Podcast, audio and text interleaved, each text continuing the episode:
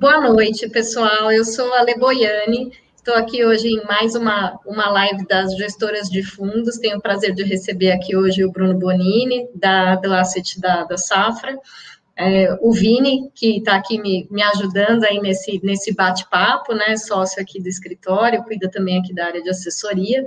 É, a ideia é realmente a gente fazer um, um bate-papo, né, vocês podem participar com perguntas, a gente ainda não está fazendo o nosso evento presencial, como costumávamos fazer antigamente, é, mas o evento online tem tanta, é, tanta interação, digamos assim, quanto o que a gente fazia aqui presencialmente. Obrigada pela presença de todos e Bruno, Vini, obrigada pela presença de vocês. Obrigado, Ale. Boa noite a todos. Obrigado, Ale. Vamos lá que a conversa hoje vai ser boa, hein? Vamos Bastante sim. coisa para falar. Bom, é... posso começar, Lê? Você permite? Claro. Legal, Bruno. Acho que, que é bacana aí para o pessoal conhecer um pouquinho da Safra, você falar um pouquinho da sua história e, e, e da Asset, né? Fica Não, legal, Vinícius. Vamos lá. É, boa noite a todos. É, obrigado aí pela, pela presença. É um prazer estar, estar aqui com, é, com vocês. É, falando um pouquinho da Safra Asset, eu acho que é, é legal. O que é a Safra Asset? A Safra Asset é a área de gestão de recursos, gestão de fundos da safra. Então, é uma unidade até que separada do banco, então a gente faz a gestão de todos os fundos, então, é, todos os fundos de investimento da safra, que vocês já ouviram falar, a gestão é feita pelo time da Safra Asset. É, até antes de falar um pouquinho da, da nossa estrutura, é, me apresentar aqui, eu sou Bruno Bonini, eu sou responsável por toda a parte de produtos e distribuição da Safra Asset. Então, todos os fundos, os novos produtos, o que, que a gente vai lançar. É, a gente está sempre olhando no, isso no mercado. É, eu estou na Safra Asset há dois anos. É, eu tenho, fazer, estou fazendo 20 anos de mercado, sempre na parte de fundo de investimento. Então, trabalhei em outras duas casas grandes, uma casa internacional e uma grande casa antes de, de de começar na, esse projeto. Na verdade, eu vim para a Safra Asset num projeto de expansão. Por que, que eu falo isso? Safra Asset ela tem mais ou menos 45 anos, então é uma das principais, das mais antigas gestoras de recursos do Brasil. Então começou lá atrás, com aqueles fundos de ações super antigos. É, acho que nos últimos 20 anos a gente teve uma transformação muito grande no, no mercado de fundos. A Safra Asset, eu acho que ela participou dessa, desse crescimento. É, e nos últimos anos, a gente vem com um projeto de expansão é, no sentido de oferecer novas estratégias para os clientes. Então, a gente teve um mercado que, durante muitos anos, foi um mercado muito forte de renda fixa, então, fundos de renda fixa, fundos DI, então, dominou o mercado durante muito tempo. A Safra Asset, há mais ou menos 12 anos atrás, ela foi uma das pioneiras no mercado brasileiro dos fundos multimercado. Então, a gente vai falar um pouquinho aqui durante a live, mas é, muitos já devem ter escutado falar do Fundo Galileu, que é um fundo multimercado da Safra Asset, que foi lançado há 12 anos atrás e até hoje é um fundo que tem um, um histórico muito, muito interessante. A gente vai falar um pouquinho do produto mais para frente, mas a Safra Asset ela meio que foi uma pioneira de começar a buscar outras estratégias para oferecer para os clientes, saindo um pouco da renda fixa, isso lá atrás. Nos últimos anos, com redução de juros, tudo que vocês já escutaram, necessidade de diversificação, buscar novos produtos no Brasil, no exterior, a gente veio num projeto realmente de expansão, contratação de novas equipes, cobertura de novos mercados, exatamente para oferecer para os clientes é, diferentes alternativas de investimento nesse cenário de juros mais baixo. Então, hoje, é, a gente fala, a Safra Asset é uma das maiores gestoras de, de fundos do, do país. É, tem, a gente tem na, no portfólio, é, desde o fundo DI super conservador, até fundos multimercados, fundos de ações, fundos de investimento no exterior. Então, a gente opera basicamente todos os mercados e, e a ideia é exatamente isso: é oferecer diferentes produtos para a construção do portfólio dos nossos clientes. A gente sabe que é, esse mercado de taxa de juros de dois dígitos, que muita gente se beneficiou por um período muito longo, é, ele, na nossa visão, ele acabou, apesar da gente estar num momento de aumento de juros, a gente também vamos falar hoje, mas a gente não acha que os juros vai voltar para dois dígitos, então a gente tem que buscar alternativas de diversificação. Pode ser dentro da renda fixa, pode ser numa renda variável, no multimercado, ou até mesmo no investimento no exterior. É, na nossa visão, o investidor deveria ter um pouco de cada um, né? ter exatamente o conceito de diversificação de carteira. Então, acho que é, a Safra ela está aqui exatamente para oferecer para vocês essa grade de produtos é, diversificada,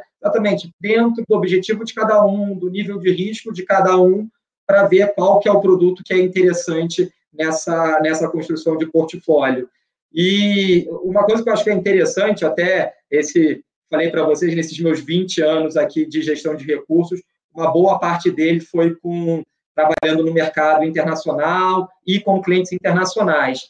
E assim, o que a gente vê lá fora, é, eu acho que mostra que a gente ainda está iniciando a mudança aqui no Brasil. Se a gente pega um investidor nos Estados Unidos, na Europa, seja uma pessoa física ou um investidor institucional, ele tem 60%, 70%, 80% da carteira dele em bolsa.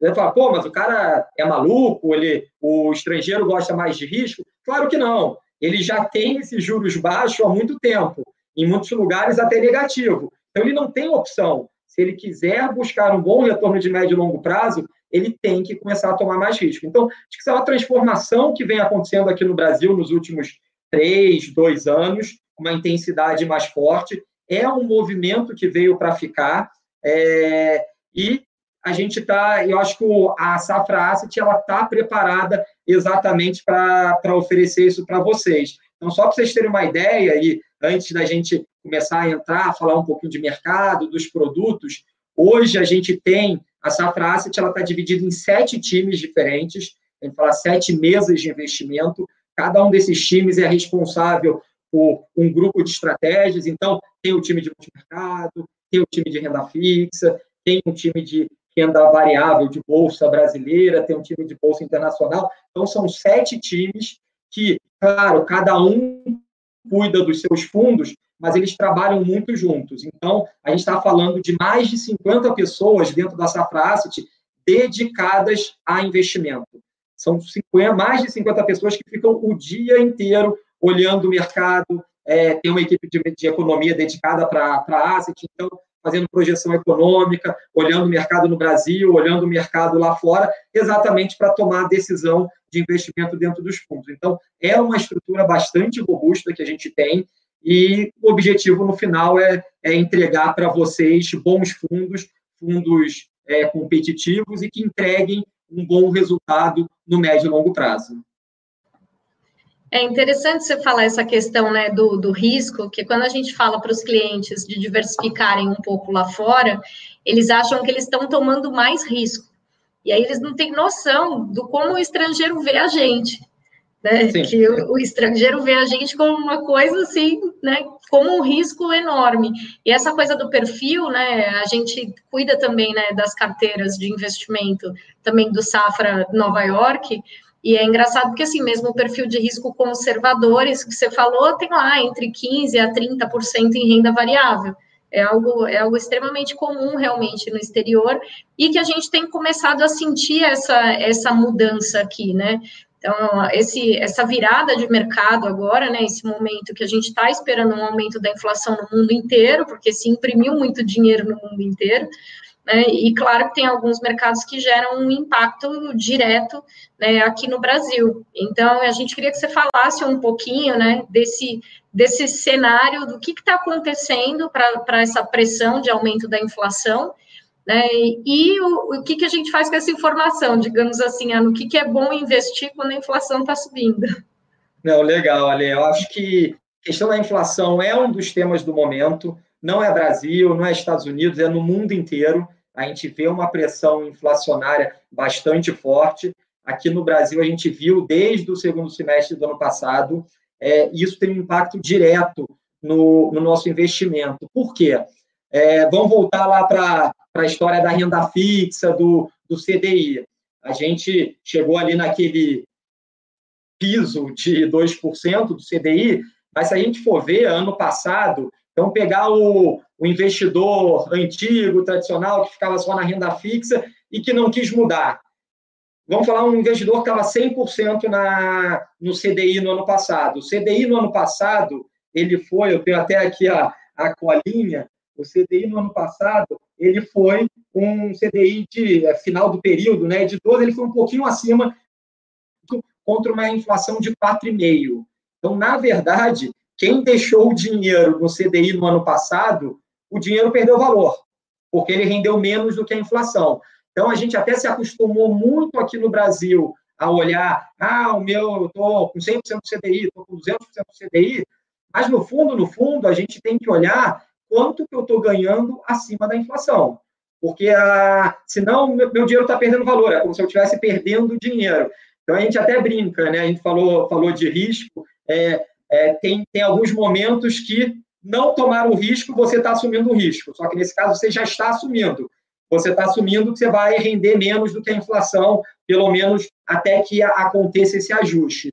Então, o, o que tem acontecido aqui no, que aconteceu aqui no, que acontecido aqui no Brasil, que é o nosso cenário, a gente tem ao mesmo tempo um cenário e daí a gente vai falar um pouquinho quando a gente entrar em que tipo de investimento, mas a gente tem na visão da Safrasset, a gente tem um cenário positivo no geral, então é um cenário de recuperação econômica.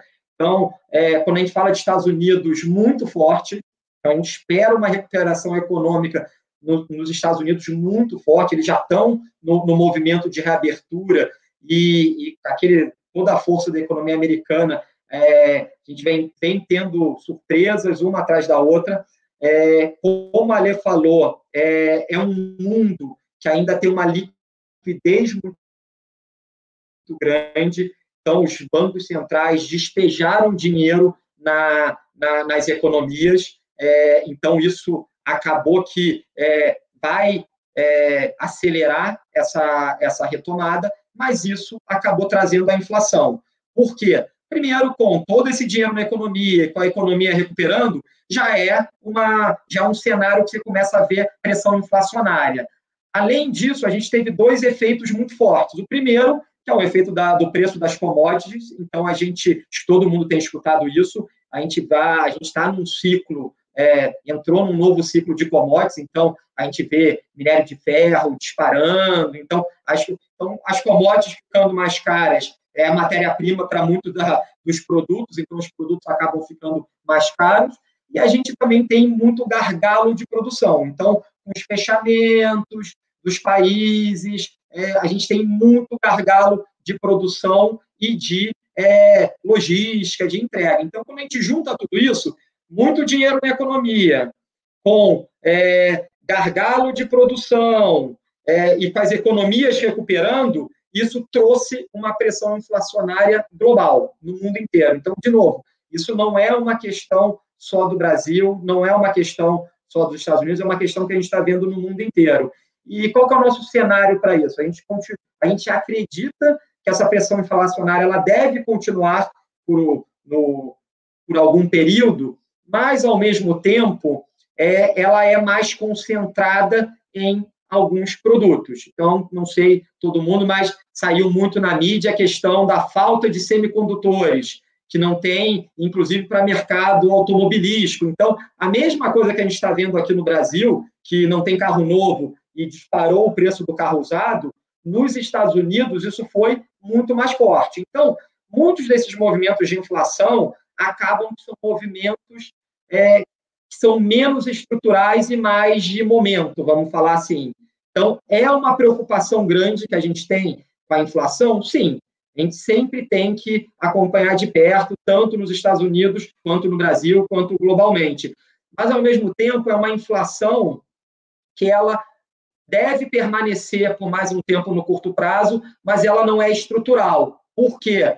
Ao longo do estão olhando aqui os próximos meses, que a economia for reabrindo, os, é, a, é, esses, é, essas estruturas de produção vão se recuperando, esses gargalos vão diminuindo, a tendência é que os preços também parem de subir nesse nível que eles estão agora. Então, só para dar um exemplo para vocês, eu não sei se todo mundo. Na semana passada, saiu um número de inflação nos Estados Unidos bem acima do esperado. Só vocês terem uma ideia, o mercado esperava 0,3, saiu 0,9, e a bolsa lá fora caiu, os juros subiram, a bolsa aqui no Brasil caiu.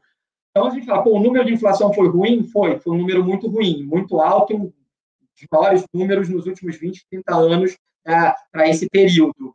É, só que quando você olha a abertura desse número, o que, que foi?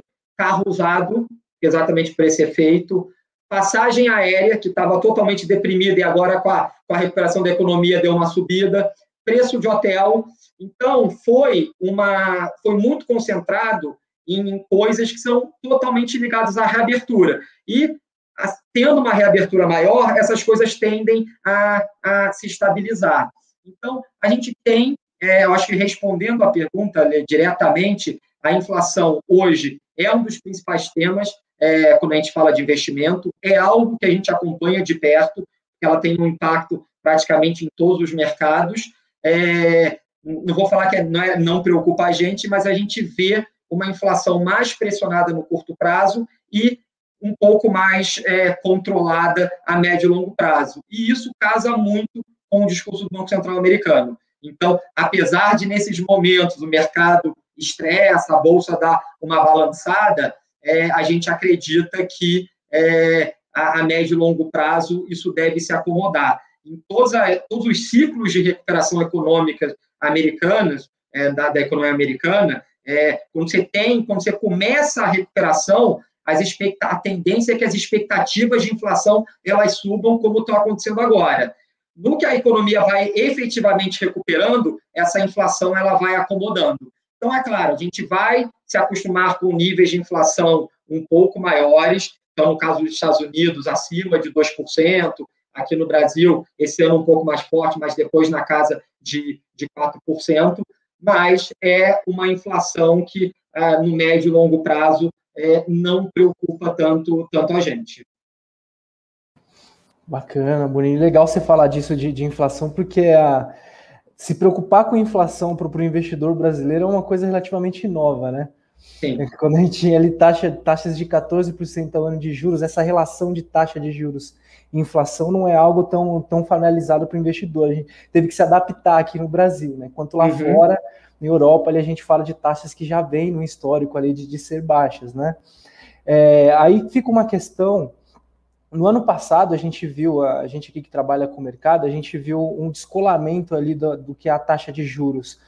A taxa de juros não, na verdade, do que é a inflação ali ampla, né, digamos IPCA, daquela inflação por atacado, que seria ali do, do IGPM. A gente viu um descolamento muito grande disso, né? Vocês uhum. acham que esse movimento ele continua em 2021 elas tendem a convergir mais? No curto prazo, Vinícius, continua, e olhando para frente tende a, a convergir. Por que, que eu falo isso? Se a gente olhar ali, voltar uns 10 anos é, no tempo, quando a gente teve outra, teve ali inflações ali também 10, 11%, uma inflação mais pressionada durante um período, é, essa inflação era o quê? Era uma inflação que a gente falava que era uma inflação muito persistente, porque era aquela muito concentrada em inflação de serviços, então, é, é aqueles serviços do dia a dia que estavam sempre subindo, então ele sobe, você entra num ciclo. Então ele sobe e é uma inflação que é muito mais difícil de quebrar. Então, para quebrar essa inflação, realmente você tem que ter um aumento de juros mais forte para tirar um pouco o poder de consumo, o poder de compra e é, essa inflação ela vai cedendo. Essa inflação que a gente tem hoje é completamente diferente. Foi uma inflação de a inflação de serviço no Brasil está super controlada, desde a crise, antes da pandemia, agora na pandemia. Por quê? A gente vem passando por uma crise muito grande há vários anos, o brasileiro perdeu muito poder de compra e a inflação de serviços ficou mais cara. Essa inflação que veio foi o que você falou, a inflação de atacado. Foi inflação muito ligada a preço de commodity, ao dólar. Então, a gente vai até. É, uma das coisas que a gente vai falar, o pessoal pergunta bastante em relação ao dólar, a gente teve o, o real, a, é a moeda de pior desempenho durante a pandemia.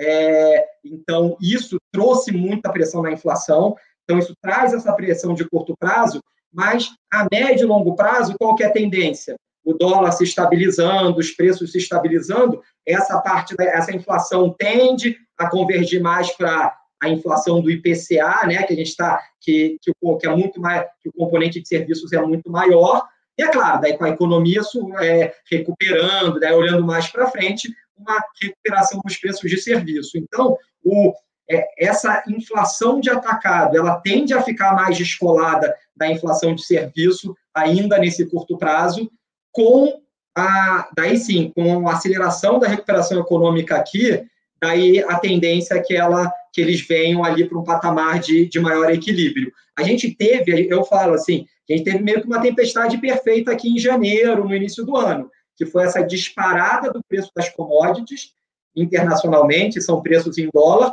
e a disparada do dólar, que daí foi por outra razão, por questões fiscais e políticas, que hoje é um cenário melhor que a gente tem hoje, um cenário melhor do que a gente tinha dois, três meses atrás. Mas isso trouxe uma pressão muito forte nessa, nessa inflação de curto prazo.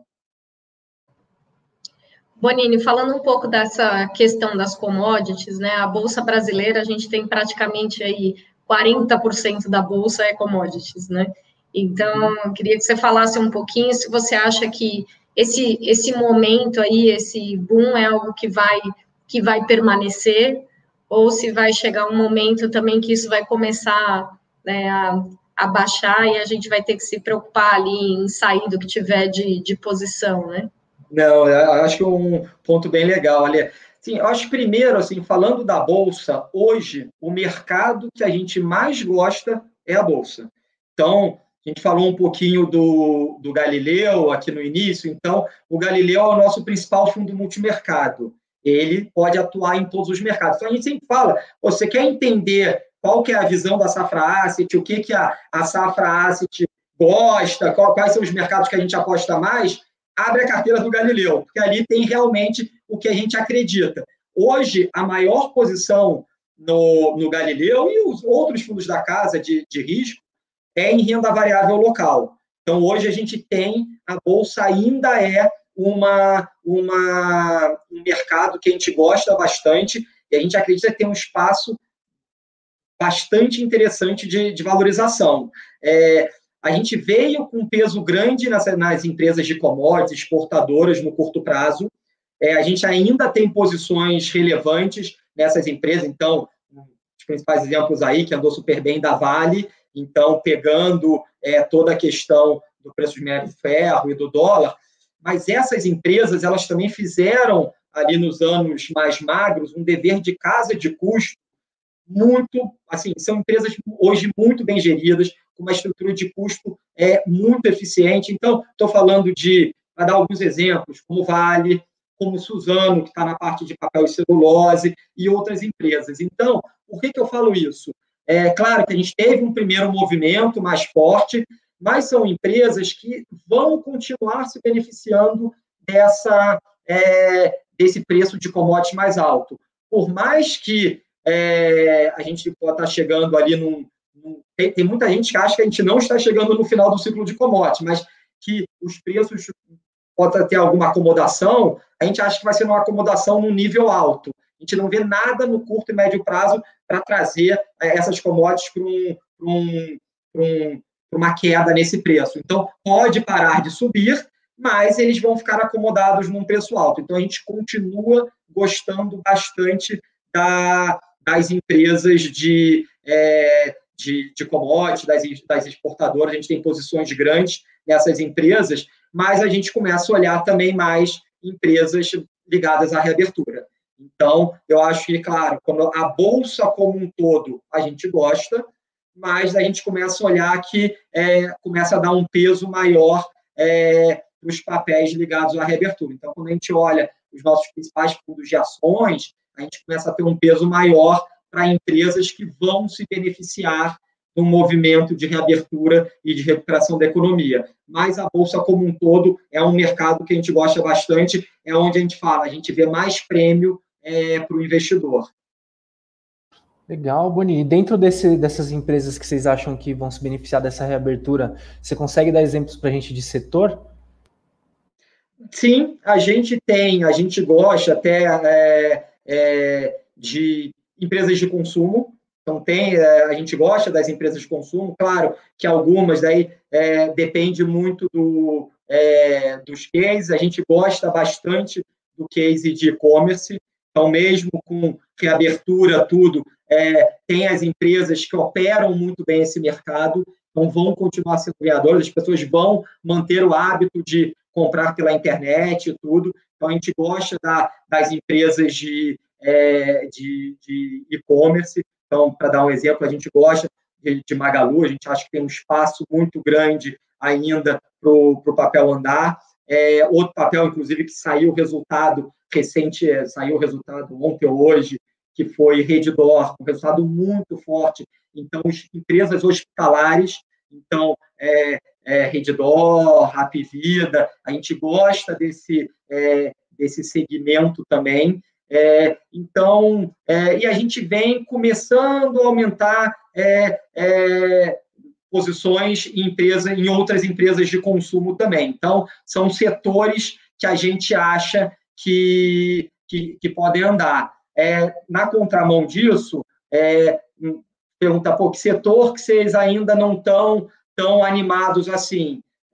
o setor bancário. O setor bancário foi um setor que andou menos na pandemia, no final do ano andou, andou um pouco mais, né? agora também é, ficou um pouquinho para trás. Os resultados que saíram não foram espetaculares, então, concorrência super forte no, no segmento. Ah, vocês não gostam mais de banco? Não, gostamos, claro que a gente gosta é, é, do, do, mercado de bancos, os grandes bancos vão continuar super sólidos, pagam bons dividendos, mas é, é um setor, olhando ali setor por setor, é um setor que a gente tem uma exposição menor e a gente ainda tem uma exposição interessante no, no setor de commodities.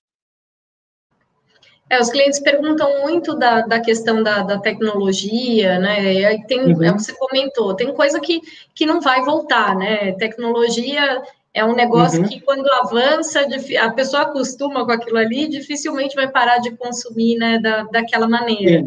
É, mas você acha que o mercado de tecnologia, assim como o de commodities, ele deve é, parar de crescer, deve continuar crescendo, estabilizar num preço alto? Qual é a tua opinião? Eu acho que é isso. Até eu estava falando isso com, com o gestor dos fundos internacionais. Então, só para o que, que acontece aqui no é, o case de tecnologia na bolsa brasileira tem começado a ganhar corpo. Então, algumas empresas que fizeram IPOs e vem saindo vários IPOs de, de empresas de tecnologia. Então, uma empresa que a gente surfou muito bem é, a alta dela, que a gente gosta, foi a Amélios, que é aquela empresa que é uma empresa de cashback, foi super bem depois do, do IPO. É, agora a gente subiu muito, a gente reduziu um pouco a posição, mas a gente gosta bastante do case de, de tecnologia. Na Bolsa Brasileira, ainda é quase que embrionário esse negócio. Mas falando de tecnologia, acho que é um tema que todo mundo veio muito isso na, na época da pandemia. Então, claro, a gente aqui no Brasil capturou isso via e-commerce, via alguns outros cases, mas lá fora você tem, aí você tem um mundo é, para falar. E foi um segmento que subiu muito e agora recentemente sofreu um pouquinho porque é um setor que sofre mais com o aumento de inflação. E por que, que esse isso no mundo inteiro? Então, sofreu aqui, sofreu lá fora, sofreu aqui. Por quê? Quando você tem a, uma inflação mais alta, você pode ter um aumento de juros. Então, você tem um juros mais alto. Os juros mais alto, o dinheiro fica mais caro. E essas empresas de tecnologia, como são empresas de crescimento muito acelerado, elas precisam de muito capital. Então, para crescer. Então, se elas precisam de capital e esse capital está mais caro, é porque os juros subiram, o valuation dela vai ficar um pouco menor. Então, e, e essa é a explicação porque se fala muito, ah, mas quando a inflação os juros sobem, a empresa de tecnologia acaba sofrendo. Por quê? Exatamente por causa do custo do dinheiro. Mas, na verdade, eu acho que é um pouco que você falou, é, a tecnologia veio para ficar. Então, quando a gente olha o setor de, quando a gente olha a tecnologia globalmente, e daí é interessante porque numa das equipes que a gente tem, a gente tem uma equipe que só olha é, renda variável internacional. Então, ela é, só olha os investimentos lá fora. Então, a gente tem um fundo de BDR que é, pega todo o mercado, e a gente tem um fundo de BDR que chama Consumo Americano, que basicamente é consumo e tecnologia. Então, a gente opera esse mercado já há bastante tempo. O fundo tem mais de cinco anos. Então, tecnologia está na moda agora, mas o, essa equipe ela já acompanha isso há mais de cinco anos. É um fundo que bate assim de longe o S&P, exatamente por causa do case de tecnologia. E mais recentemente, a gente lançou um fundo de tecnologia puro, que chama Global Tech. Então, a gente tem uma equipe que acompanha esse mercado de, de perto, a gente tem um analista na equipe que só olha tecnologia, só olha papéis de tecnologia, então a gente cobre bastante esse mercado. E a nossa visão é exatamente que essa realização de curto prazo foi um pouco por causa da, da, da inflação, mas tiveram alguns pontos, algumas coisas mais pontuais. Venda de iPhone, celular na China abaixo do esperado, acabou impactando. Tem coisa assim que é, é, eles vão muito a fundo. Não sei quem, quem tem iPhone, mas recentemente quem baixou o sistema operacional novo agora tem uma tem um ele pergunta se você pode se o, se o programa ele pode é, mapear os seus hábitos de consumo e mandar para as plataformas, para aquelas empresas de, de anúncio inteligente. E pelo que. Isso é super recente, então, outro dia eu vi até no meu, tudo, eu, eu botei não, tá? Mas tudo bem. Parece que globalmente é, 10, 15% das pessoas estão autorizando. Qual que é o impacto disso? Essas empresas de, de anúncio, é, que ganham muito com esses anúncios inteligentes, que mapeia todo o seu hábito e já vai com aquele anúncio para você, elas vão ter menos informação na ponta. Então, empresas como Google, como Facebook, sofreram exatamente por quê? Porque é uma, uma tec... foi uma, uma questão, uma, vamos falar, uma atualização do sistema que está tá, tá tirando isso uma parte da, dessa base de dados dessas empresas. Então, não sei se adianta falar não, viu, Bonini? Porque Isso é verdade, né? Fala, Mas não, não, você conversa as coisas perto do celular, daqui a pouco começa a aparecer no vídeo. É impressionante, né? Então, é, é, verdade. Mas, então, assim, é, o nível que chegou a tecnologia, né? Então, são coisas pequenas. A própria história dos semicondutores lá, que não que está em falta, tudo, que acabam impactando o preço, além da questão da inflação. Mas, quando a gente olha a médio e longo prazo, o setor de tecnologia vai ser o setor que vai estar puxando a parte de inovação, vai ser o setor que vai estar puxando essa parte de crescimento também. Então, a gente continua gostando bastante de tecnologia. Acho que a única diferença é que quem investiu nos últimos dois anos na Nasdaq, por exemplo, que é o índice de tecnologia, ganhou dinheiro. Ganhou mais do que a S&P, ganhou, foi muito bem. O que a gente acha agora é que a seleção dos papéis vão ter papéis de tecnologia que vão andar muito bem e outros que vão sofrer um pouco mais. Então, a gente vai sair daquele desse, desse ciclo que tudo de tecnologia valorizou muito para um ciclo que é, bons cases de tecnologia vão valorizar e outros nem tanto. Então, a, a boa seleção dos papéis e as mudanças na carteira vão ser mais importantes olhando para frente, mas o case de tecnologia é um case que a gente acredita muito. A gente tem mapeado é, um pouco isso se fala muito lá fora, que são as grandes tendências globais. Então, tem uns nomes, super trends, mega trends, mas que são assim, tendências de longo prazo, que é tecnologia, é, é, parte de sustentabilidade, é, essa parte mais ligada ambiental, parte de crescimento do até de países mais fortes, de países emergentes, ali Ásia, tudo. Então, são alguns cases que, independente do que acontecer no curto prazo, da inflação estar tá mais alta, mais baixa, a economia recuperar mais rápido, são cases que a gente entende que, de investimento de horizontes de 5, 10 anos que vão entregar bons resultados. E, com certeza, tecnologia é uma das coisas que puxa isso tudo. É, você falou da Nasdaq, né? A Nasdaq ano passado fechou 56 positivo em dólar, né? Enquanto a gente aqui fechou com R$ 2,89 em reais, que se dolarizasse o dinheiro. Né? Mas mesmo. Real, né? É, então, mas mesmo olhando a, se olhando a média né, de rentabilidade ali da Nasdaq, os últimos 10 anos, principalmente, que eu acho que foi o crescimento maior de tecnologia, é uma média de rentabilidade impressionante, ali perto de 20 ao ano em dólar. Não, é, é muito, eles puxaram um crescimento muito grande. E talvez não vai ser, não vai ser 20, mas Pode ser 15, 10, com certeza. Então, eles vão continuar puxando esse crescimento. E, de novo, a economia americana realmente é, é muito forte. Com essa recuperação, muitas dessas empresas vão surfar essa onda sim. É, e tem sempre aquele detalhe, né? É, pro, se você comparar 50% de rendimento lá fora em dólar, com a bolsa dando 2,6 positivo aqui, aí você desconta ainda a inflação em real, e se você dolarizar essa inflação ainda, aí é uhum. é conta que não é muito legal de se fazer, né? Exatamente, exatamente. Bacana. É, antes de fazer a próxima pergunta, eu queria falar para o pessoal aí que nos assiste, pode mandar aí, é, mandar mais perguntas aqui no chat, tá, gente? Vamos aproveitar aí o conhecimento do Bonini, que não é fácil a gente ter acesso aqui a pessoas desse conhecimento tão grande. É, você falou, Bonini, aí dessa questão do internacional, puxando um pouco, você até citou o, fundo de consumo americano, né? É bem legal que isso vai até em, em linha com, com, a visão que você mesmo falou que vocês têm aqui de Brasil, né, dessas empresas de consumo até lá, lá fora. A gente vê bastante esse, esse movimento inflacionário vindo até em questão de uma retomada aí do, do, do consumo, né? Uhum. É, junto a isso, tem uma questão que alguns clientes falam bastante sobre essa parte de impressão de dinheiro aí no mundo dos bancos centrais, dando liquidez aí nas economias em 2020 algumas pessoas falam do, do enfraquecimento do dólar ele como uma moeda mundial. Vocês da Asset, vocês veem esse movimento ou é uma coisa muito incipiente? Qual a opinião de vocês sobre isso? Super, super válido esse ponto, Vinícius. É, sim, a gente vê um movimento do enfraquecimento do dólar. A gente não pode esquecer é, uma coisa, assim, o dólar vem um movimento de ganhar força de super longo, assim, dos últimos oito anos, mais ou menos, globalmente, né?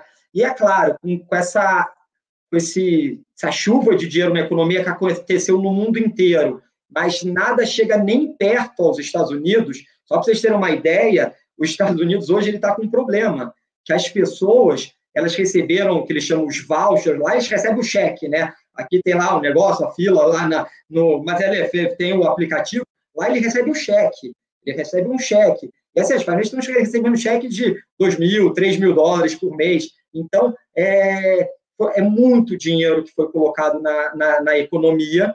Então, isso faz com que é, o dólar, é, globalmente, se espere o dólar um pouco mais fraco em relação às outras, às outras moedas. O que, que poderia inverter esse sinal? O cenário de inflação que, como eu falei, a gente entende que no médio e longo prazo vai ser mais estável, mas se for um cenário muito forte e sair do controle, que não é o nosso cenário base, e eles tiverem que subir os juros muito forte, lembrando que, mesmo com essa inflação mais forte, o Fed, o Banco Central Americano, só fala de subir juros em 2023. Ele fala que tem muito caminho ainda para recuperação econômica. Então, nessa janela, a gente deve ver o dólar um pouco mais fraco, é um movimento que já vem ali desde o ano passado é, contra as outras moedas. Então, foi o mesmo exemplo que eu dei, é, como que a frase está vendo. Então, eu dei o exemplo do Galileu lá de bolsa, vale a mesma coisa. Então, o Galileu tem aquela posição de bolsa, outra posição bastante é, importante, talvez a segunda posição mais importante do Galileu, é uma posição apostando na desvalorização do dólar globalmente. Então, parte dessa posição é dólar contra, algum, contra uma cesta de moedas fortes, que daí seria euro, franco suíço e ien. Então, a gente está apostando que o dólar perde valor em relação a essa cesta de moedas, e a outra metade é dólar contra real, apostando realmente na valorização do real nesse momento. Então, se a gente for ver esse movimento do dólar global, possível, era possível que o, o real está abaixo de cinco reais agora. É que ele ficou num patamar mais alto por outras razões, políticas e fiscais. Mas, de novo, quando a gente olha o dólar globalmente, a gente espera um dólar um pouco mais fraco. É, dito isso, é, eu acho que é, qual que é o ponto importante mesmo? Muita gente fala assim, ah, pô, pô, legal esse negócio de investir lá fora, mas eu não é, eu não gosto, mas o dólar pode desvalorizar. Eu acho que tem duas visões que são importantes quando a gente fala do dólar, daí, daí já, já entrando no, na parte de investimento do cliente. Primeiro que é, ah, você quer investir lá fora, e você não está confortável, porque você acha que você conversou no banco, e o banco, você acha que o dólar pode ir para. E, e, realmente, hoje a gente tem um cenário, se não tiver nenhuma complicação política maior e o fiscal não tiver nenhuma surpresa, e como eu falei, fiscal, do mesmo jeito que a gente tem que olhar a inflação, a gente tem que olhar o fiscal no Brasil, sempre. Mas hoje a gente está numa situação bem mais cômoda do que há dois, três meses atrás. As preocupações, os números fiscais vieram é, melhores do que o esperado. Eu acho que muita gente ouviu aí, ah, não, a dívida PIB vai bater 100%. Nosso número agora é alto, mas é 84%. Então, o número fiscal ele vem surpreendendo positivamente, então isso tira um pouco da pressão do dólar. Então, eu tenho um dólar global mais fraco, então o real deveria se valorizar. As pressões políticas e fiscais que estavam segurando isso deram uma amenizada, então é possível que a gente veja um, um real abaixo de cinco, é, o dólar abaixo de cinco reais, é possível. Mas voltando para o investimento lá fora, porque esse é um componente, tem duas visões. A primeira tem alternativas que você pode investir lá fora sem a exposição cambial. Então, você está só realmente com a diversificação. Então, só para dar um exemplo, o fundo Global Tech, que eu falei para vocês, ele tem uma versão dolarizada e uma versão não dolarizada. Então, você tem opções de investir lá fora sem a variação cambial. Então, vai ser só realmente a variação do, da bolsa lá fora. Então, isso já é interessante. Mas quando a gente olha o portfólio, é, quando a gente olha o portfólio como um todo, na nossa visão, é importante você ter uma, uma, um pedaço da carteira lá fora em dólar. Por quê? Porque a gente está no Brasil, gente. Eu sempre falo isso. A gente está. Então, o cenário está um pouco melhor, tudo, mas a gente está no Brasil, sempre vem uma surpresa. É, eu estava vendo hoje, são exatamente quatro anos do Joesley Day. Então, a gente não pode esquecer essas coisas. O Brasil, ano que vem é um ano de eleição. Então, a gente vai ter alguma volatilidade também. Apesar da gente achar que a eleição ainda está muito tá longe, a gente vai ter ali um, um período que a gente está bem otimista, é o ano de eleição. Então, o dólar na nossa carteira, ele também funciona como uma proteção. Toda, tudo der errado na sua carteira local, provavelmente o dólar vai estar tá subindo, ele vai defender parte da sua carteira. Então, independente do nível atual do dólar, e até da gente ter uma expectativa de uma desvalorização do dólar, é, uma parte da carteira em dólar é uma proteção que a gente gosta bastante, a gente acha que é super importante. Então, vídeo ano passado, é, o motor do movimento no dólar. Então, quem tinha investimento lá fora, quem tinha investimento em dólar, isso protegeu bem a carteira. Então, é, eu, eu, até brinco com alguns clientes. É, o, às vezes, pô, se o se aplicou no, lá fora em dólar e o dólar desvalorizou, cara, fica feliz porque todo o resto da sua carteira, se ela tiver em bolsa local, tudo tende a estar rendendo bem. Então, é realmente de buscar um equilíbrio na carteira. A gente gosta bastante, mesmo com, com essa perspectiva de dólar mais fraco globalmente, a gente gosta bastante de um pedaço da, do investimento lá fora em dólar, por toda essa proteção que a gente acha que traz. É, até porque eu coloquei aí a, a pergunta é. da Isabela justamente para falar disso, né? Independente da moeda, a força do mercado, né? Sim, é, eu acho que é o que, que faz com que os Estados Unidos retomem mais rápido a força da, do, do mercado, como é a economia americana e todo esse dinheiro que foi colocado, né? Então, o diferente aqui do Brasil, que, que realmente é, teve auxílio emergencial lá atrás maior, mas as pessoas estão sem dinheiro, nos Estados Unidos as pessoas estão com dinheiro pessoas não estão procurando emprego. O, aquilo que eu ia falar antes, ele está recebendo o cheque do governo, ele fala, não, enquanto eu estiver recebendo o cheque de 2, 3 mil dólares, eu não quero trabalhar no McDonald's porque vou ganhar menos.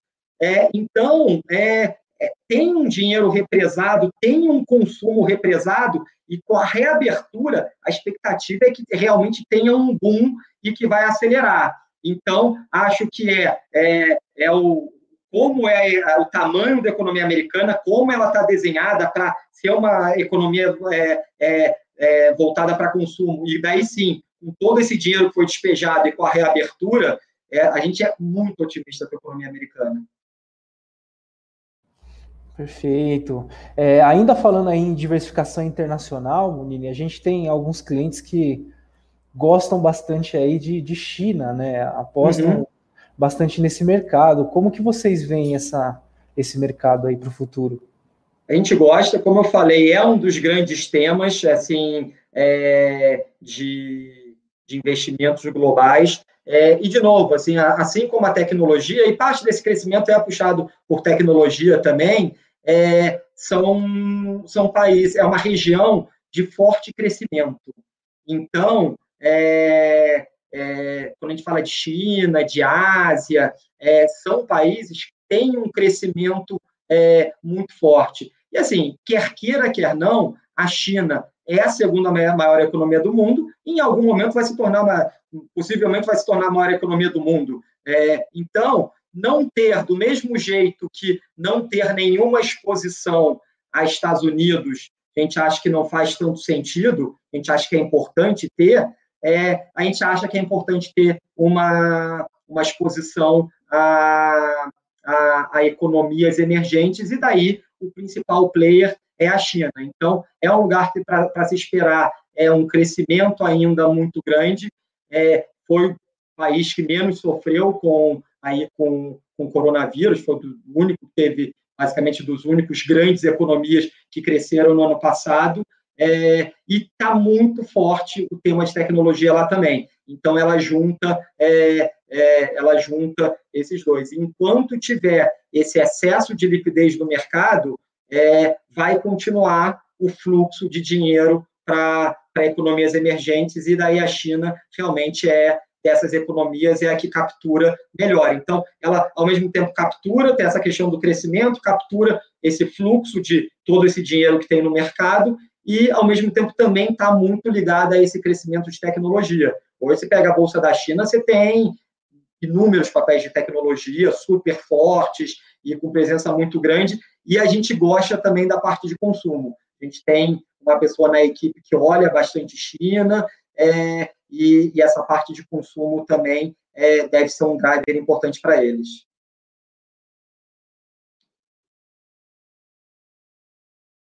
Tem uma pergunta aqui do Danilo falando da questão de, de criptomoedas, né? Se é uma oportunidade ou uma bolha. Assim, é, é, é uma coisa nova, gente.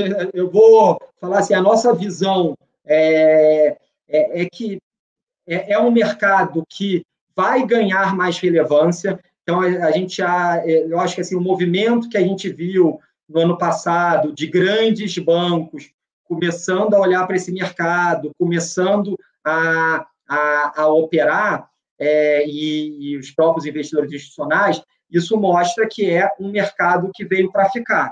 Qual que é o grande ponto dele? Ainda é um mercado muito volátil. Então, acho que a pergunta ela está perfeita.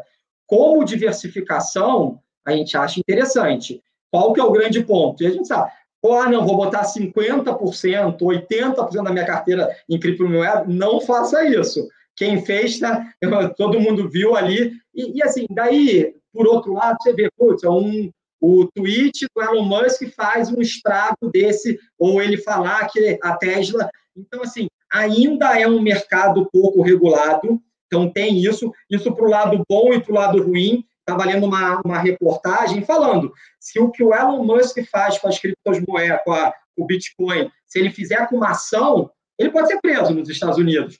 É que ele já fez algumas coisas para. Já fez uns tweets lá de Tesla também. Mas, assim, então, é, por que, que eu falo isso? A gente tem olhado mais de perto esse mercado, é, a gente é, não opera nos nossos fundos, mas é, a gente começa a ver é, como sendo interessante como diversificação, e dado a volatilidade, daí tá realmente um percentual pequeno. 1%, 2%, até 5% da carteira é, seria um, um teto. A gente sabe que tem gente que gosta de operar, operar muito mais, mas como diversificação de portfólio é algo que a gente vai, entende que vai começar a ficar mais presente na carteira dos clientes. Como foi feita a pergunta, a gente acha interessante como diversificação, mas é um mercado ainda pouco regulado, muito volátil, mas a gente acha que é interessante colocar esses temas na carteira. Eu dei um exemplo que é, a gente está começando agora, na semana que vem, a gente vai começar um fundo de crédito de carbono. Também é um tema totalmente diferente, totalmente descorrelacionado com todos os outros investimentos, isso a gente gosta. Então, tudo que tem uma correlação baixa com investimentos tradicionais, a gente gosta para compor o portfólio. Então, esses, essas questões como criptomoeda, como crédito de carbono, são coisas que a gente, eu acho cada vez vai, vai, vão ficar mais acessíveis ao investidor comum, é, ao investidor pessoa física, e vai ser interessante de entrar na carteira, mas, de novo, é muito volátil, então tem que ser pouquinho, tem que ser realmente porções pequenas, é isso. É, em uma semana, você pode você ter, você vê aí o Bitcoin, ele chegou a bater 360 em reais, hoje estava 230, então você teve aí uma, uma queda de mais de 30%. Pô, a médio e longo prazo a gente acha que vai voltar? Acha. Mas, de novo, como balança muito, é, é um pouco para cardíaco. Mas por que, que a gente gosta como diversificação? Porque tem uma correlação baixa com esses ativos tradicionais. Você pode ver um movimento na bolsa para um lado e para o Bitcoin para o outro, ou no, no mercado de carbono, que é outro exemplo. Então, como diversificação, a gente gosta sim. Perfeito. Tem pergunta do Gu. É, o dólar está com status de moeda de reserva mundial ameaçado ou ainda tem muito espaço antes de começar a perder a confiança mundial? Não, de jeito nenhum. Acho que o dólar vai continuar. Acho que é um bom, é uma boa, um bom ponto do, do Gustavo. Mas não, acho que, como eu falei, essa perda de, de valor do dólar em relação a outras moedas é um movimento cíclico. Como como eu falei, o dólar veio numa valorização, num movimento de valorização em relação às outras moedas do mundo, assim, longo, um movimento bem longo. Então, agora, é, é normal que tenha essa, essa acomodação. Infelizmente, a gente não vai ver o dólar a dois reais mais aqui no Brasil, acho muito difícil, mas, de novo, mesmo lá fora, eu acho que é muito mais um movimento de acomodação é, do dólar, porque teve todo esse ciclo e porque realmente teve uma injeção de dinheiro maior nos Estados Unidos. Mas o dólar vai continuar sendo é, a moeda forte, é, a Treasury vai continuar sendo o título mais negociado, é, o ativo financeiro mais negociado do mundo, e até mesmo por isso, né? Então, é, quando você vê a inflação mais alta nos Estados Unidos, acaba subindo os juros da Treasury, né, da taxa de juros americana, e daí todos os juros do resto do mundo sobe e todas as bolsas se intensificam. Por quê? Porque a Treasury é o mercado. Se a gente falar um ativo que baliza o mercado global inteiro, que mais baliza, deveria ser a Treasury. Se fala pouco, hoje em dia tem falado muito, mas se fala pouco nela, mas a realidade é essa. Então, quando você tem um aumento dos juros americanos, você vê esse movimento dos juros do mundo inteiro. Então, quando a gente vê esse aumento de juros até que a gente viu por causa da inflação nos últimos dois meses, se a gente vê a curva de juros da Europa subiu, da Ásia subiu, aqui da, do Brasil subiu, da América Latina subiu. Então, isso mostra que então, o dólar como moeda e a Treasury vão continuar com um protagonismo muito grande nesse é, no mercado. É muito mais um ajuste de, de preço mesmo. Perfeito. Nini, bom, a gente está chegando no, nos minutos finais aí do papo. Eu falei, ó, é muita coisa para falar, a hora passa rapidinho, né? Passa rapidinho, né, gente? É, eu acho que para finalizar, a gente é legal a gente falar do, do, ponto prático aí, né? Como que o investidor faz para entrar nesses tipos de estratégia? Você falou ali de, por exemplo, de consumo, né? Lá fora que tem o, o produto legal. de consumo americano. Fala um pouquinho do, dos fundos aí para gente. Não, legal. Eu vou pegar algum, assim, a gente, como a gente falou, a gente tem uma prateleira super ampla um, e, de novo, assim, a gente tem, sempre que a gente vai fazer um fundo novo, está estruturando uma equipe, o nosso objetivo é o quê?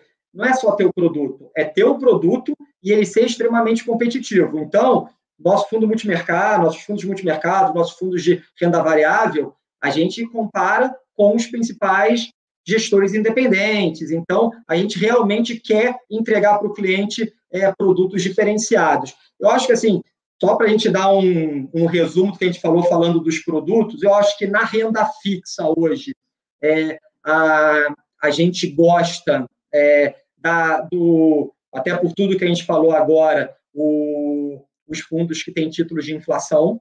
Então, a gente tem o, os fundos inflation, que basicamente aplicam em, em títulos do governo é, lastreados à inflação, então, por que, que a gente gosta? Primeiro, que esses papéis, nesse período, nesse primeiro movimento de alta, eles sofreram um pouco. Então, a gente pegar os primeiros três meses do ano, eles acabam sofrendo pela marcação, Mas olhando agora para frente, esse mês já tem sido muito bom, ele é um, um, um título que tem uma parcela da inflação, IPCA, então ele te protege com essas altas da inflação, e tem uma parcela dele que é um juros fixo. É, então, IPCA mais 3%, IPCA mais 4%. Então, é, é na renda fixa, para capturar essa questão da inflação, a gente gosta desses fundos, é, dos fundos IMA, dos fundos de inflação, e os próprios fundos de debênture de infraestrutura, que também são lastreados. Então, na parte de renda fixa, a gente gosta bastante dos papéis lastreados em inflação, por tudo que a gente já falou. É, saindo um pouco da renda fixa, é, indo para o multimercado, a gente tem dois produtos que a gente gosta bastante. O primeiro, a gente falou algumas vezes dele aqui na live, é o Galileu. Então, de novo, multimercado, com 12 anos de histórico. É, o Galileu ele só teve um ano nos 12 anos que ele rodou abaixo do CDI, e mesmo assim foi 80 do CDI. Então, ele tem um histórico super consistente. É, e, de novo, é o fundo, como eu falei, que ele é, resume as principais ideias de investimento. Então, pô, hoje a, a gente tem uma, uma visão positiva para a Bolsa, ele vai ter lá. Então, várias das coisas que a gente falou aqui, eu falei, pô, investimento no exterior, ele tem uma posição importante de investimento no exterior também é, é, Bolsa Brasileira, ele tem a questão das moedas. Então, ele é um fundo que pode operar todos os mercados no Brasil e fora, então ele tem um leque de investimento muito grande para operar, é uma gestão bastante ativa, é um produto que a gente gosta bastante e daí vocês passam a ter acesso a esse produto. Então, no multimercado a gente tem o Galileu e a gente tem um outro produto que a gente gosta bastante também, acabou que pelo tempo a gente não falou muito, que é o Maxwell, que é o nosso fundo quantitativo. Então, ele também é um fundo multimercado, ele também opera todos os mercados no Brasil, no exterior, só que em vez de a tomada de decisão ser através da análise dos mercados, como eu falei, toda a tomada de decisão é feita por modelos quantitativos, modelos é, matemáticos, ele tem é, componentes de inteligência artificial, então é um fundo bastante interessante. Por que, que ele é interessante? Primeiro, como é, é uma tomada de decisão totalmente diferente, ele também tem uma correlação baixa com os produtos tradicionais. Então, ele pode estar numa uma visão diferente do, do outro fundo. E, além disso, ele pode operar muito mercado. Hoje, claro que no Galileu a gente opera, mas opera os principais mercados. Como ele é feito por modelagem econômica, o leque de ativos e mercados que ele pode operar é, é muito grande. Então, é um fundo que está completando agora dois anos, é, tem está com, com um retorno bastante interessante, é um dos nossos carros-chefes. É, vocês devem até. A gente está com uma campanha agora nova, falando do Galileu e do, e do Maxwell. Então, no multimercado, hoje, os dois principais fundos que a gente gosta bastante são Galileu é, e Maxwell. É, a gente tem os fundos de renda variável também, tem uma oferta bastante ampla, mas acho que para finalizar aqui, como a gente falou bastante, acho que vale a pena destacar o consumo americano. Então, como a gente falou, é o nosso fundo, ele, ele aplica via BDR lá fora, então é um fundo 100% de exposição lá fora. É, como eu falei, é um fundo que tem mais de cinco anos de, de histórico. Depois, eu acho que vale a provocação, pede para ler para o Vinícius o, como esse fundo se comportou desde o início em relação ao S&P. Pode botar a bolsa também brasileira, mas daí eu acho que vai ser meio covardia. Mas é legal, assim, para a gente ver, porque a gente não tem a noção, e daí a gente vê, ah, em cinco anos, ele vendeu, rendeu cinco vezes o que rendeu a Bolsa aqui, rendeu muito mais do que o juro. Então, realmente, é uma alternativa super interessante. E por que isso? Pelo que a gente falou, ele é um fundo que ele concentra mais na questão de tecnologia e de consumo, que são os drivers de, de crescimento da economia americana. Você fala, ah, pô, Bonini, legal, o que, que vocês estão então, além da. O que vocês estão fazendo no fundo hoje? Hoje é um fundo que ele está se posicionando em linha com tudo que a gente falou aqui para a reabertura da economia americana. Então, ele, apoia, ele pega empresas que vão se beneficiar disso, além da tecnologia. Então, só para vocês terem uma ideia, é, eu até anotei aqui, só para ficar um pouco mais. Ah, então o que, que, você, o que, que você faz no. O que, que tem no fundo? O que, que vocês fazem? Então, hoje, a gente tem papéis no fundo é, pessoal que está com saudade de ir para Miami, tudo, é, não sei se quem, quem lembra, da Ross, que é aquele outlet. Então, por quê? pô, as empresas de comércio eletrônico foram muito bem. O outlet é um business, não é online, é de, que é muito forte nos Estados Unidos, de reabertura. Então, DJX, que é outra, a gente teve, agora diminuiu um pouco, a gente teve posição em Booking, que é empresa de viagem, é, a gente tem uma posição boa de Disney, é, também pegando questão de reabertura de parque. Então, é um fundo que ele, ao longo do tempo, ele vai mudando os papéis, mas sempre olhando esse tema de consumo e de tecnologia. Pô, no auge da pandemia, eu não tinha esses papéis de consumo é, que a gente fala de reabertura. Eu tinha mais coisa de e-commerce, coisas que sofrem menos. Então, é um fundo que tem uma gestão super ativa, é, se beneficia desses temas de crescimento da economia americana e faz essas migrações de acordo com o ciclo econômico exatamente para dar esse resultado. Então, é, eu sou suspeito, eu sou cotista do fundo, eu gosto muito, mas, de novo, pe peçam esse comparativo que vocês vão ver, é, vocês vão entender em números como é, é interessante ter um produto desses no portfólio de vocês. Sim, a economia americana, eles já estão caminhando muito bem, né? Tanto que já estão vacinando turista, né? já tem Exatamente. vários lugares que você pode ir uhum. sem máscara, né? Eles estão quase vida normal, né? Estão em outro momento, exatamente. É, eu, a gente vai passar uns minutinhos, porque tem mais uma pergunta aqui que eu não tinha visto, uhum. é, do Caio, falando dessa questão da inflação nos Estados Unidos, né? Do, quando o petróleo disparou, o que, que acontece hoje que impede de acontecer algo como o que aconteceu naquela época? Não, ótimo, ótimo. Acho que é, é bem interessante a pergunta.